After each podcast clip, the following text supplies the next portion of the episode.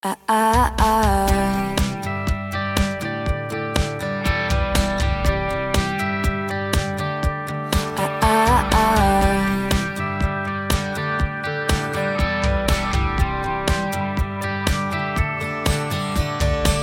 You were in college working part time, waiting tables. Left a small town, never looked back. I was a flight. 大家好，这是水打说的第十八期。 这一期距离我上一期也是有一个月，但上个月我并没有懒，因为上个月度我一直在策划关于 Taylor Swift 这个系列节目，而且我是有想过是把它放在人物专栏，还是再开一个全新的音乐专栏。因为在准备这一系列节目的时候，我渐渐发现，音乐它不仅是在艺术这个。大家庭中是一个重要的分子，它同时在我的生活中也占据的价值和成分也非常高。那我也希望以后能够在音乐这个专栏做更多的节目，聊更多的话题。那也就有了今天这一期，这里有你想知道的关于 Taylor Swift 的一切。其实我自己都没有想到，我自己作为一个果粉，我能够做一期 Taylor Swift 的节目。当然，这一期节目我是没有任何兴趣在挑起 Katy Perry 和 Taylor Swift 的陈年旧账，而且而且人家也在去年第七张专辑《Lover》的发行季就已经很高调的冰释前嫌了。做这一期节目也是因为前段时间有一部纪录片特别火，叫做《美利坚女士》，讲的就是 Taylor Swift 这个音乐艺人的传奇故事。那那我个人认为，呃，这部纪录片的艺术造诣绝对没有它的圈粉造诣来的高。而且，如果想用这一部短短八十五分钟的荧屏时间就去试图了解 Taylor 整个一生，那绝对是太异想天开、太不自量力了。所以，这一系列的节目，我主要是站在他今年七月份疫情期间。发行的第八张专辑《Folklore》民间传说为止，从他出道以来第一张同名专辑《Taylor Swift》到第二张《Fairness》爱无畏，到第三张《Speak Now》爱的告白，第四张《Red》红，第五张《一九八九》到第六张《Reputation》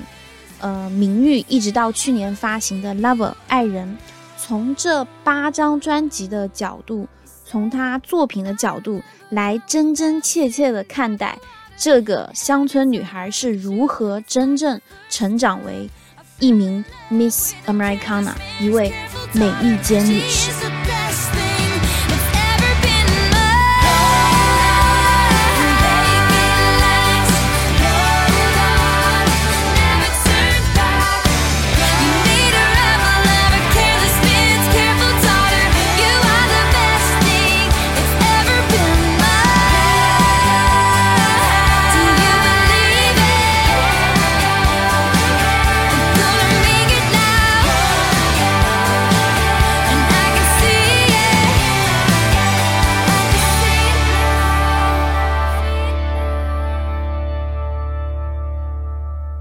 Swift 于一九八九年十二月十三日出生在美国宾夕法尼亚州，呃，怀俄明星一个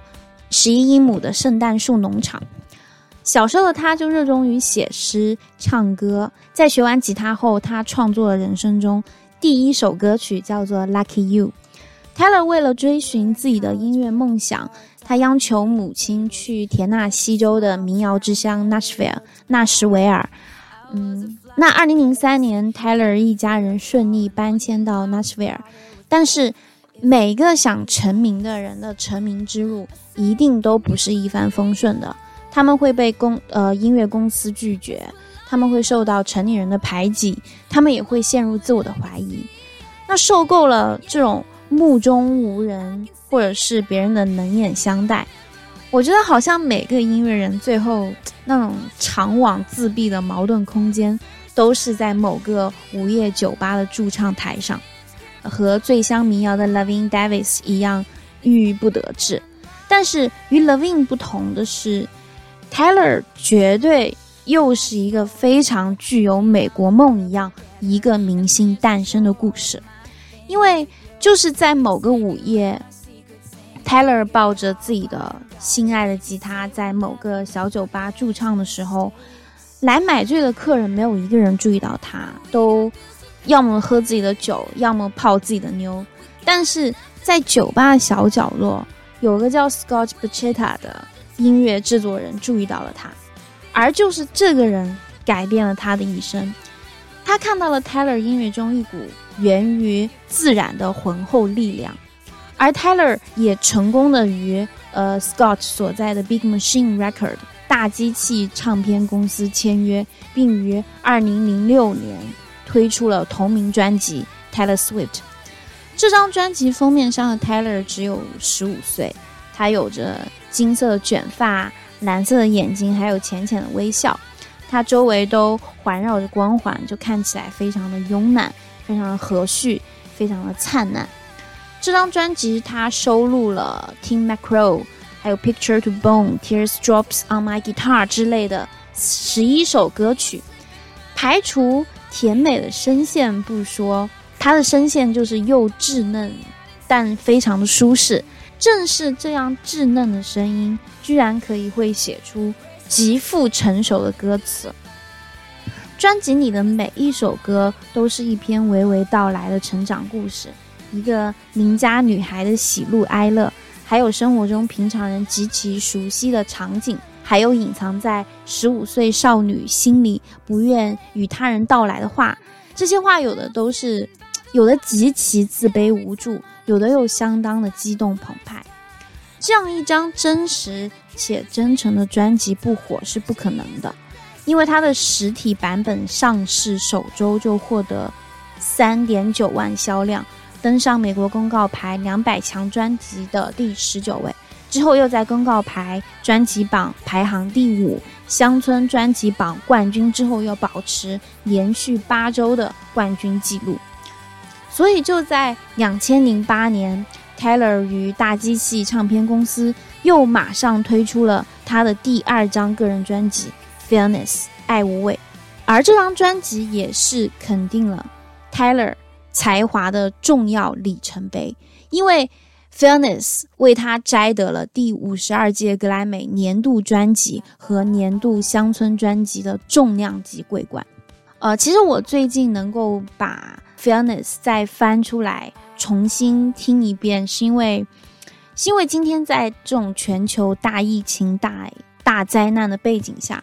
人的怀旧情绪是一触即发。当我回听 Fairness 这个专辑的时候，我就感觉自己已经不像当年那么沉迷于少男少女的棉花糖的爱情故事了，反而更像是对自己十五岁的自己说再见。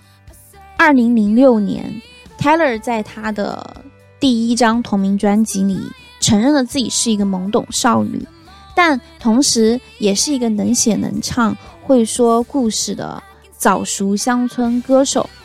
他用仅仅时隔两年《Fairness》的发行，他就无畏的撕碎了这种少年天才、音乐神童的标签。年仅十九岁就把。每一位听众带进了他青少年时期的情感迷宫中。其实，Taylor 在出道的时候，他就被质疑不够村，而这张二专又再次剥落这种所剩无几的乡村味。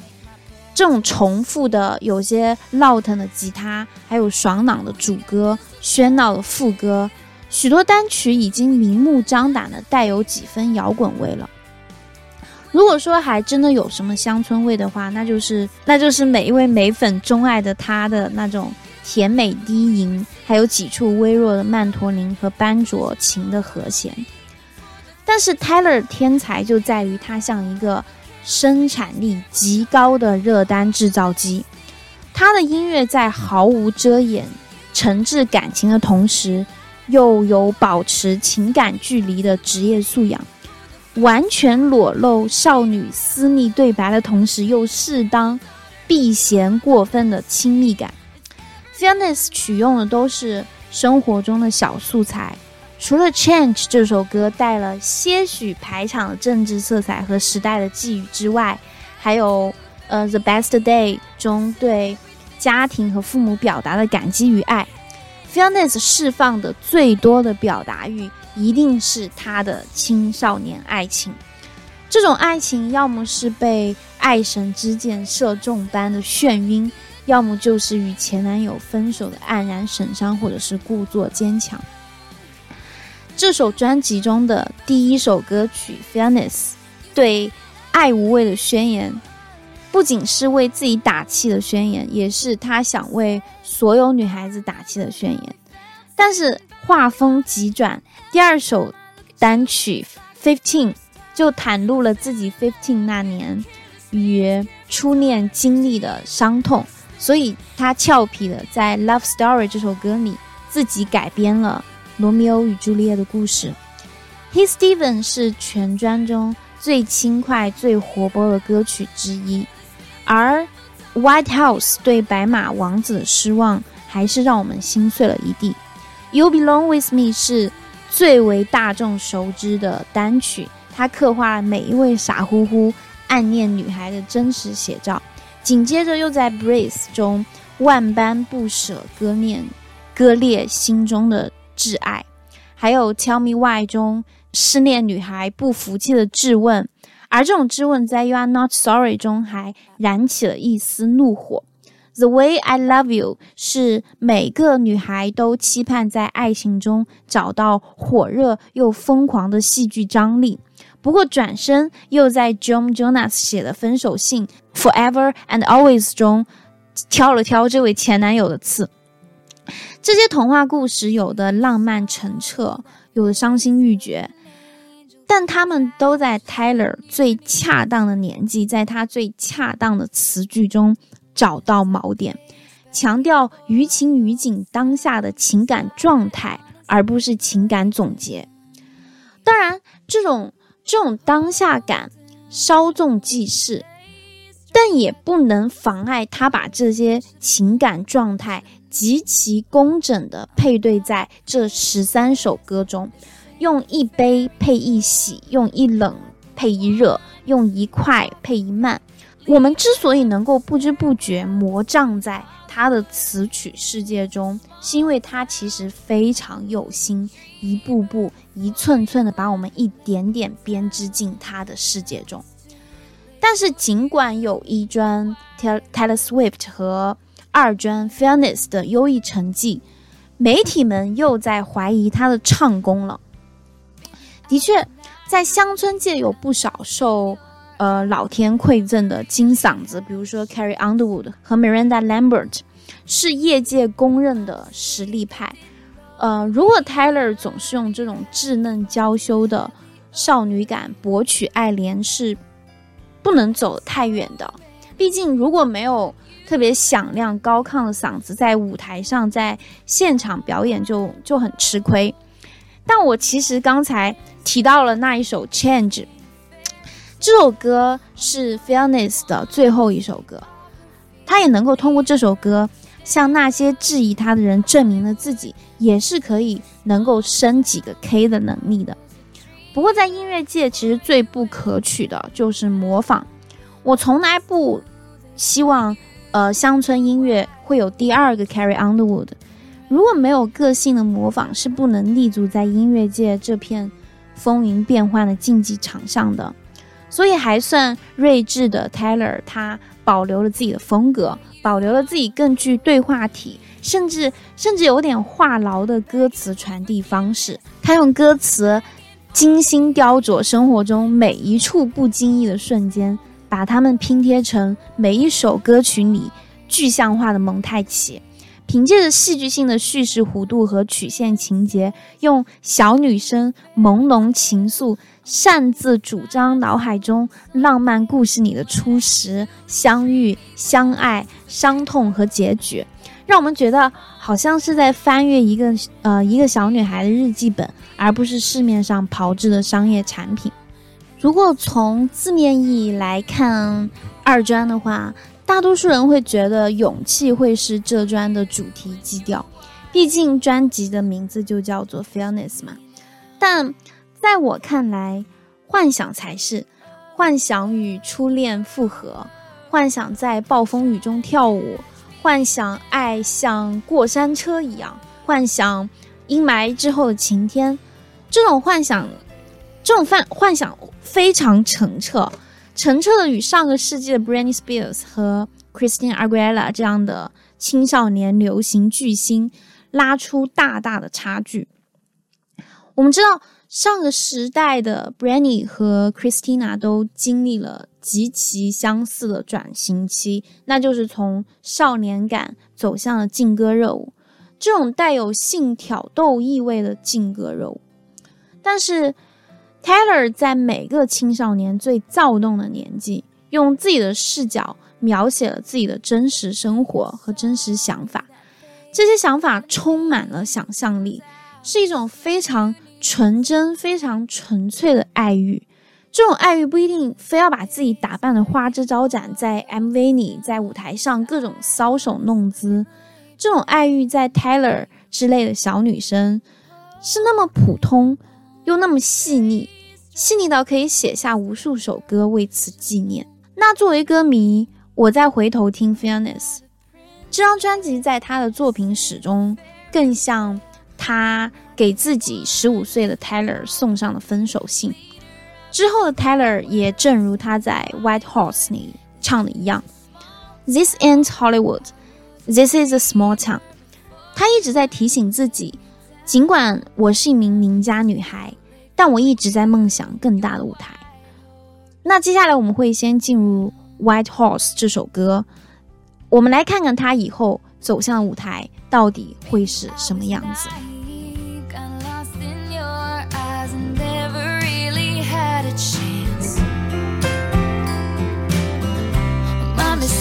I didn't know to be in love. You had to have the upper hand. I had so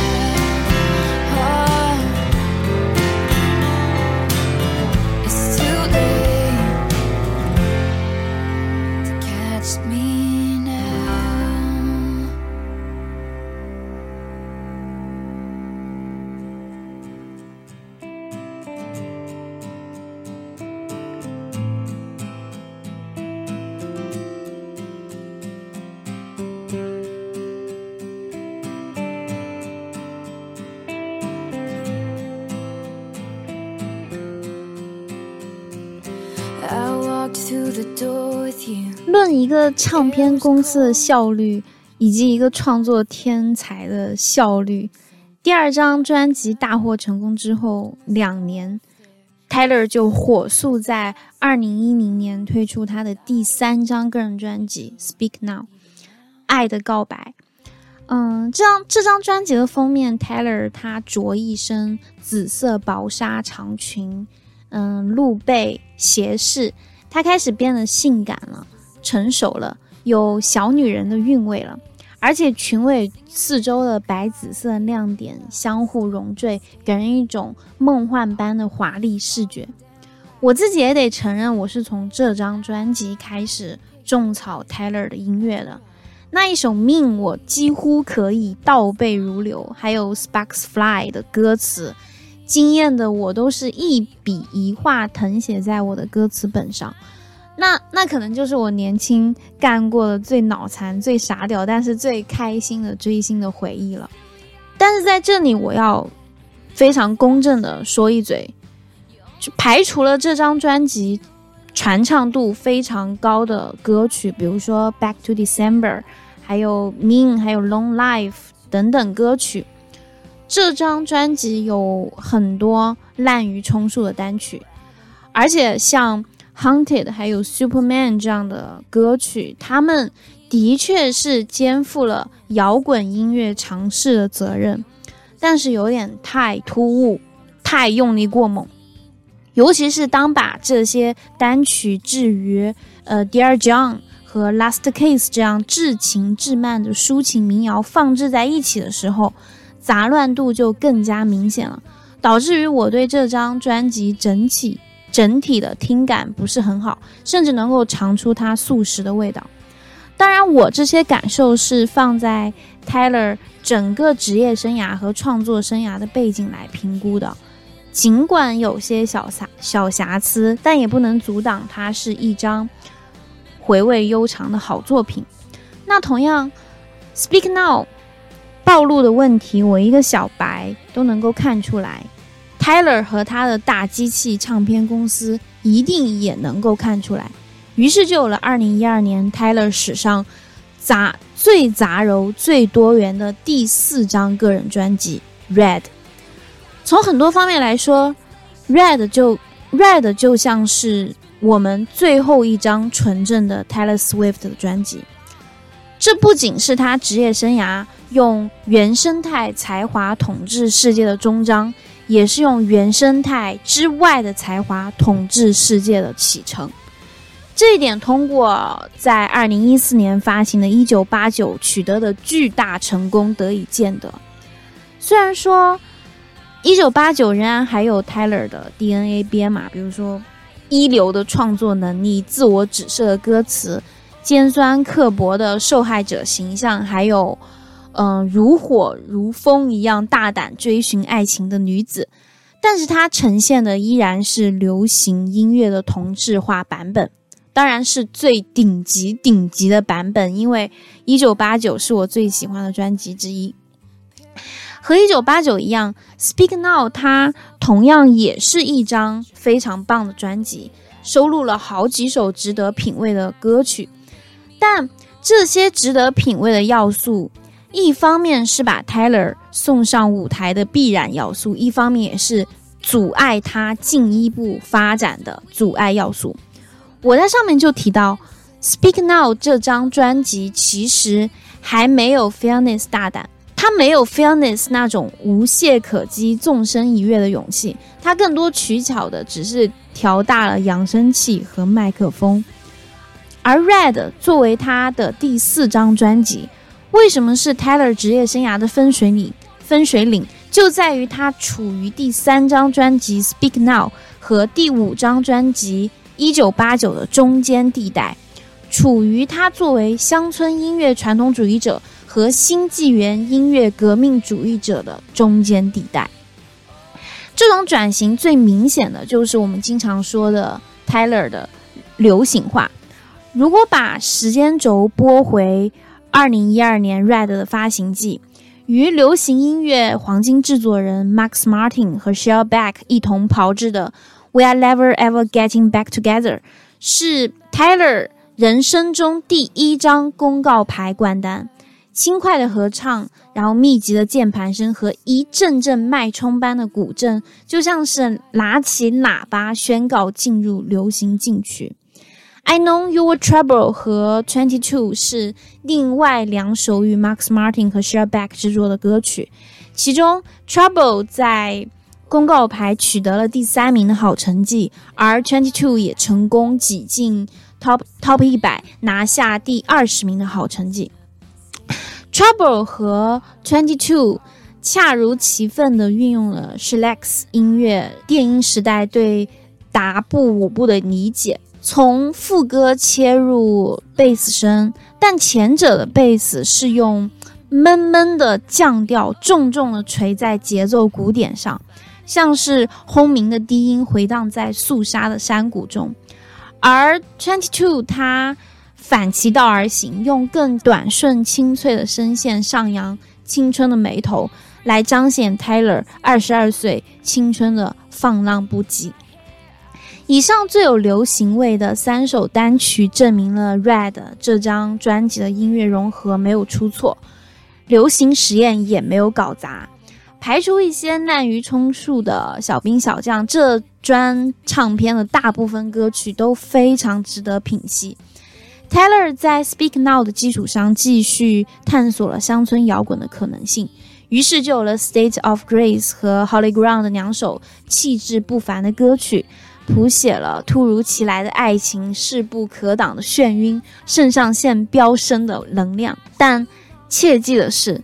一定不要打开 Red 就从 All Too Well 开始听，因为这首歌